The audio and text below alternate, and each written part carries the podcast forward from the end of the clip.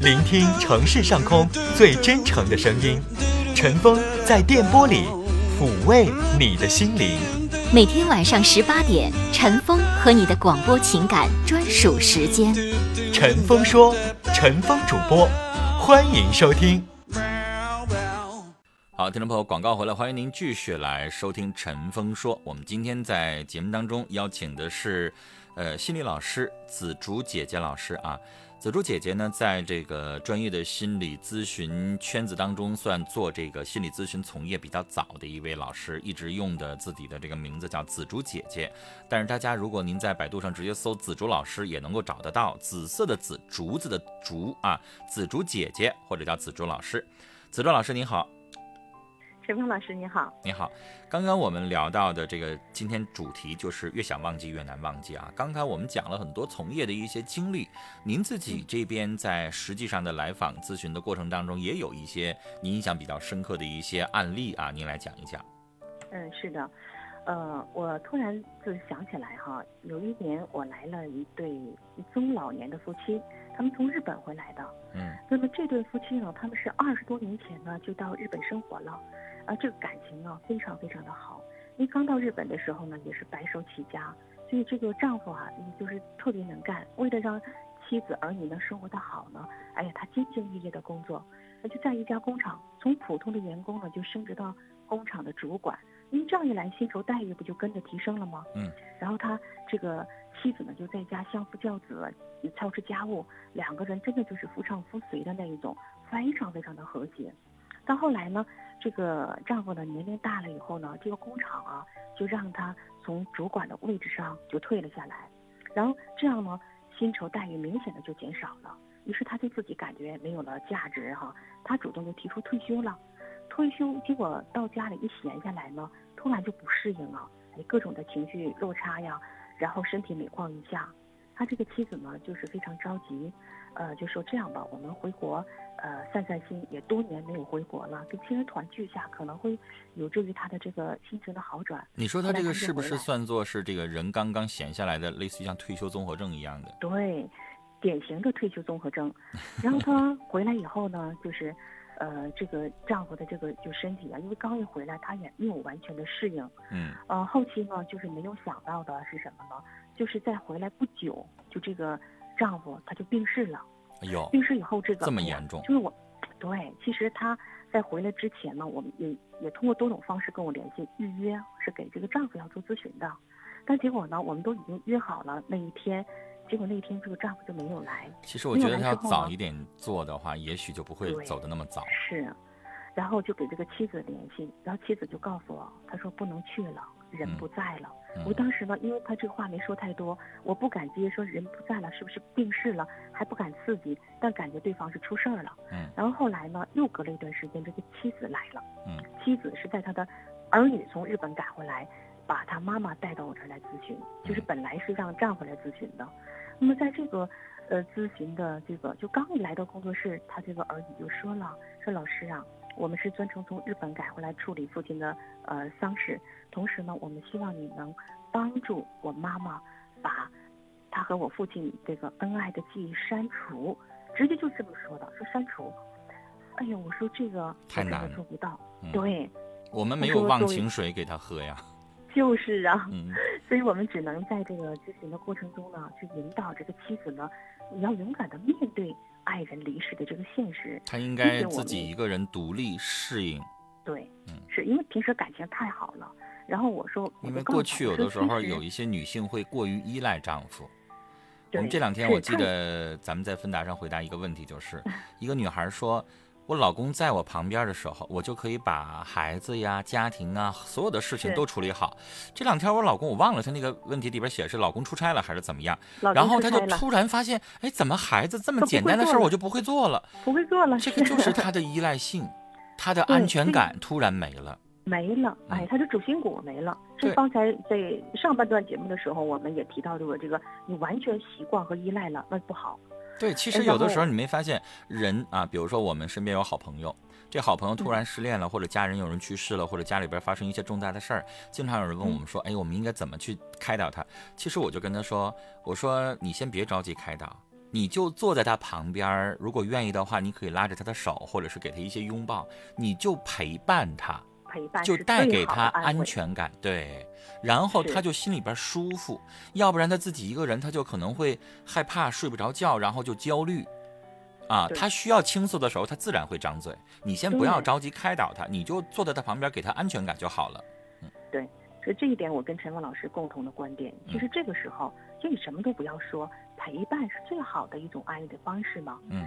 然后我记得我就跟这个妻子引导他，我说你首先要面对这个爱人离世的这个现实，另外我说美好的东西我们没有必要忘记啊，我们可以放在心里里啊，可以说用一种用你活得更健康、更美好的这种方式来延续你丈夫的生命。你你用你来延续你丈夫的生命，你不就有使命感了吗？你应该活得好啊。嗯然后后期我记得呢，就给他做了一一个疗程的一个心理疏导嘛。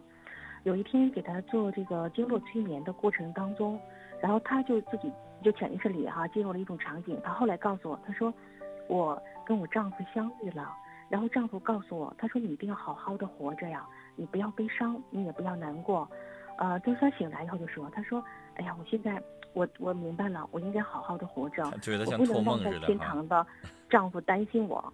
嗯，其实他这种情况下，其实子竹老师就可以用一些催眠的方式，给他施加一些心理暗示，让她回到是。她丈夫还在的那个时间，然后给她一些。暗示啊，以她丈。夫的这个名义，然后告诉她你要怎么做，你每天起嗯。来之后你还要做什么，然后就像我还在一样，我其实还在某个地方在看着你，等等等等。这个时候就用催眠就可以让她安定下来。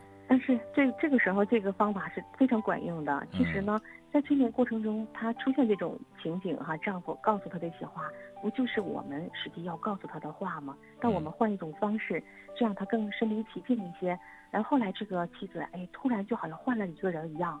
她最后一次来就是告诉我说：“子竹老师，我要回国了，我要走了，嗯而且我我觉得我身上担子更重了，因为我的儿女们都即将要到了要结婚的年龄了。”我要回去把他们也都嗯照顾好、培养好，让他们呢都跟我一样生活的好，让他爸爸放心。嗯，哎，这个，呃，故事呢就结束了。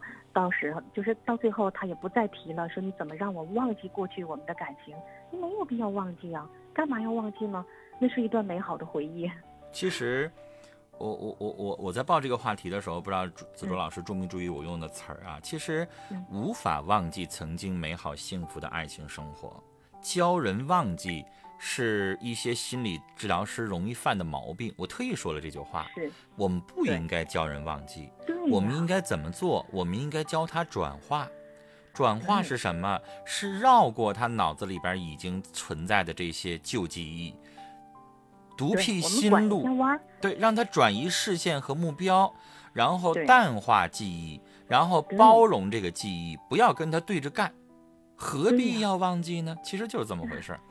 而且你说陈峰老师他也忘不了啊，就像我说那个那个国家级那个运动员，他来嗯找我时候，那你说那个催眠师那不就是在骗人吗？说可以我帮助你忘记，结果你催眠做完了，人家没忘记，你的口碑也没了。另外你呢，就是也把这个来访者给他误入了一个别说歧途了，起码你你给他错误的一个认知的调整啊，他就一直抱着这样的想法去找催眠师。其实有的时候，我我们不想去评价那个老师啊，因为有的人嗯可能由于他的水平有限，可能他的表述，呃还不够那么的专业。因为毕竟我们知道有三级、有二级、有有督导、有这个。其实我们现在这个行业看的更多的是什么？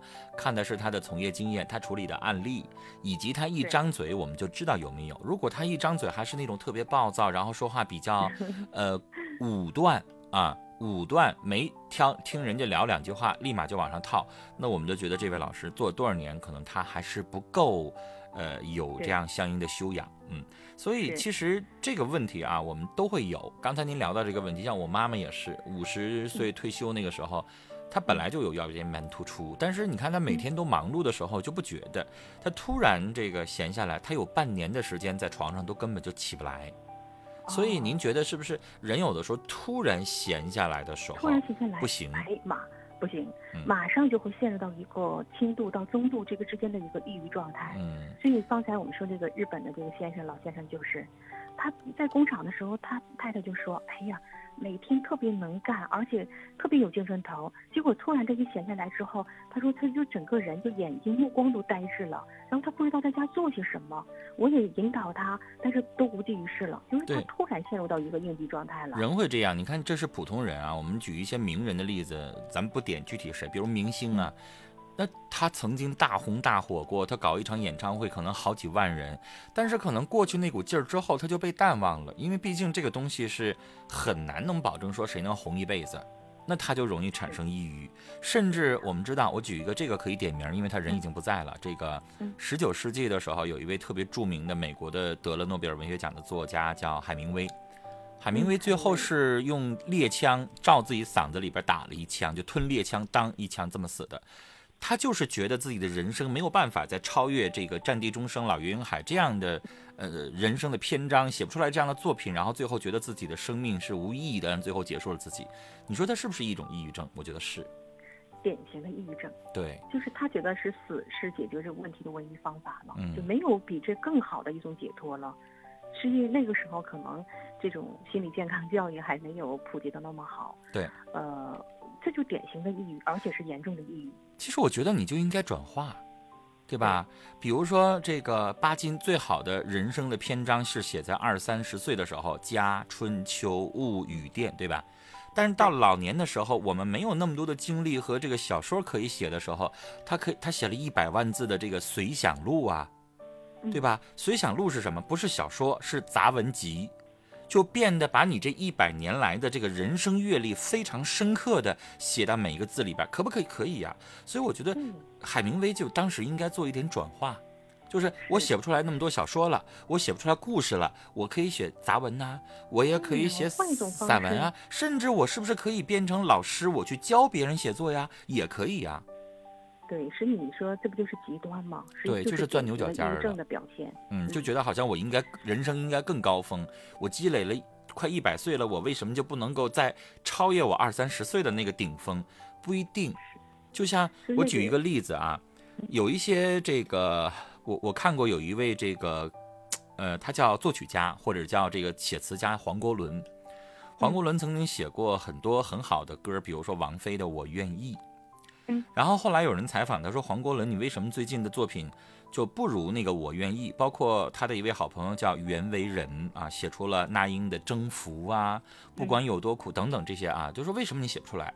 黄国伦自己就说，那个时候人生郁郁不得志，感情上失恋，人生上这个困顿，所以我那个时候有很多的心理的情绪想要抒发出来，所以我写出了那样的词。你说我现在这个妻贤子孝的。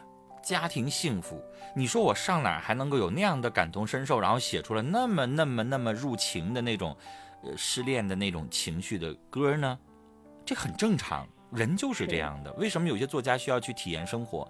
因为他过得很幸福的时候，他写不出来那种痛苦，他就需要去走访，去写别人的嗯故事。对，哎，陈芳老师，那个黄国伦不跟我们一样吗？我嗯们大家都在分大平台，嗯，你你听你看到他吧，在芬达嗯对平台，我他他也在回答问题对对哎，对是的，嗯，所以说这个作家也好，艺术家也好，必须呢你要来源于生活，他没有那种经历，没有那种感受了，那就写不出来那样的刻骨铭心的东西。嗯，所以其实我们每个普通人啊，这个名人也好，老师也好，甚至伟大的学者、作家也好，他也会有这个问题。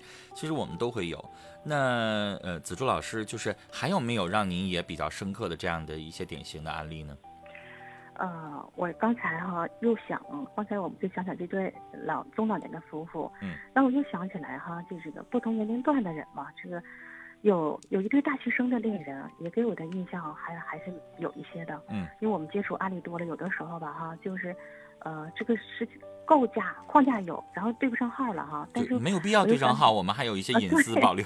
我们就是是说这个类似于这个事情，或者是他共性的东大。致的一个脉络好像是有的。对对对我有一对这个大学生的恋人，他们俩呢是从这个大一的时候啊就开始恋爱，嗯然后直到大四，这两个人呢就特别的情投意合。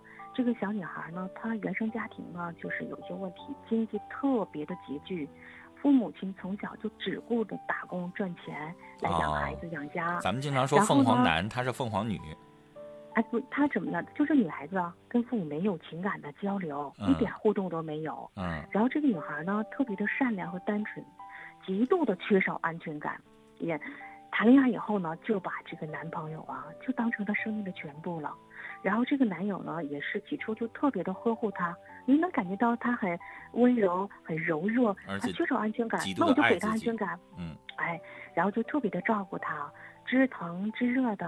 然后这个女孩啊，她就哎感觉自己被幸福包围着那样的，嗯。然后就过分的依赖。你看，我又提到依赖了。你讲到这儿，我就知道他以后会发生什么问题，因为我们都会知道这个共性问题，这个是难以为继的。就他一年两年行，我一年两年都算这个小伙子表现不错，有的小伙子可能半年就受不了了。是，嗯你说对了。你看啊，后边的故事情节就被你猜到了。然后这个后来啊，这个男孩就感觉这份爱让他很累，他喘不过气来哎，就真的喘不过气，就是已经很难。像你说坚持半年左右、一年，那就很了不起了。因为你四十岁你还好，你经历的多，你一个二十岁小伙子，他能有那么啊长时间单方面去付出，然后你这边举个例子，你跟个女同学聊一聊，他那边都得极度敏感、玻璃心。对，你说他也不是心理咨询师，他的情绪谁来管呢？所以后来这个小伙子就有点崩溃，受不了了。嗯，然后这个快到毕业的时候，呃，还没到实习呢，然后这个男孩就提出分手，嗯然后这个女孩啊就受不了了，嗯，几经呢就因为她很喜欢这个男孩，男孩也没有什么做的不好的，就是努力的去挽回都无果，然后这女孩呢就开始天天都闷闷不乐了，嗯呃，悲伤、郁闷，走不出来。呃，总是回忆呢这两个人在一起的那个美好时光，每天就活在回忆当中。嗯然后我记得他来咨询的时候呢，他就也是第一句话就说：“子哲老师有什么办法帮我失忆吗？” 都是这样的。其实这种状况我们知道啊，他的情绪没有疏解出来，没有排解出来，对，这个情绪向内累积，他就抑郁焦虑。哎，有的人情绪呢过度释放，向外累积，向外他就容易变成什么呢？比如说有的是躁狂了。有的人呢，他就是这个产生了情感障碍，比如说，呃，伤害自己的身体，伤害别人的身体，就偏执型人格障碍。对甚至有的人还两种症状都有，又躁狂，然后呢又抑郁，就变成双向障碍。哎，对，对，这就是看你的情绪是往哪儿发，每个人情况不一样。你往内你不说出来，他就抑郁；你哎说出来也有的太过分也不对。嗯是这女孩就典型的向内爆发，嗯自己呢就闷闷不乐的，就是告诉我，她说我每天脑子里都是啊、画面，我是什么画面？都是我们两个在一起的点点滴滴的画面。然后我说女孩啊，姐姐没有办法帮助你去失忆的，我们真心爱过啊、不必要忘掉。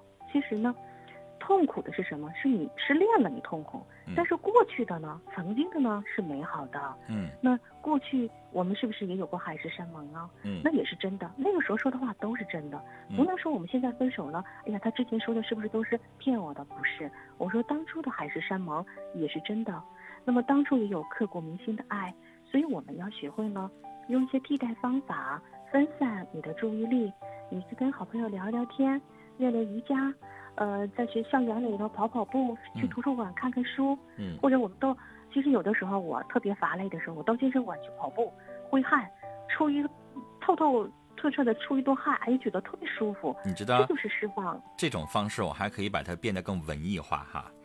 这个当年王家卫有一个电影叫《重庆森林》啊，里边有很多的明星演的，王菲、金城武、梁朝伟啊，好多人。你知道里边有一个台词我特别喜欢，因为王家卫永远贡献经典词句啊，他的这个台词被很多人背下来。其中有一段就是金城武失恋，然后失恋之后啊，他就去操场去跑，一般情况下他要跑两到三个小时，然后他这个时候有个内心独白，的说：“我为什么要跑？我要让我体内的水分以汗液的方式去蒸发出来，这样的话，我就没有眼泪可流了。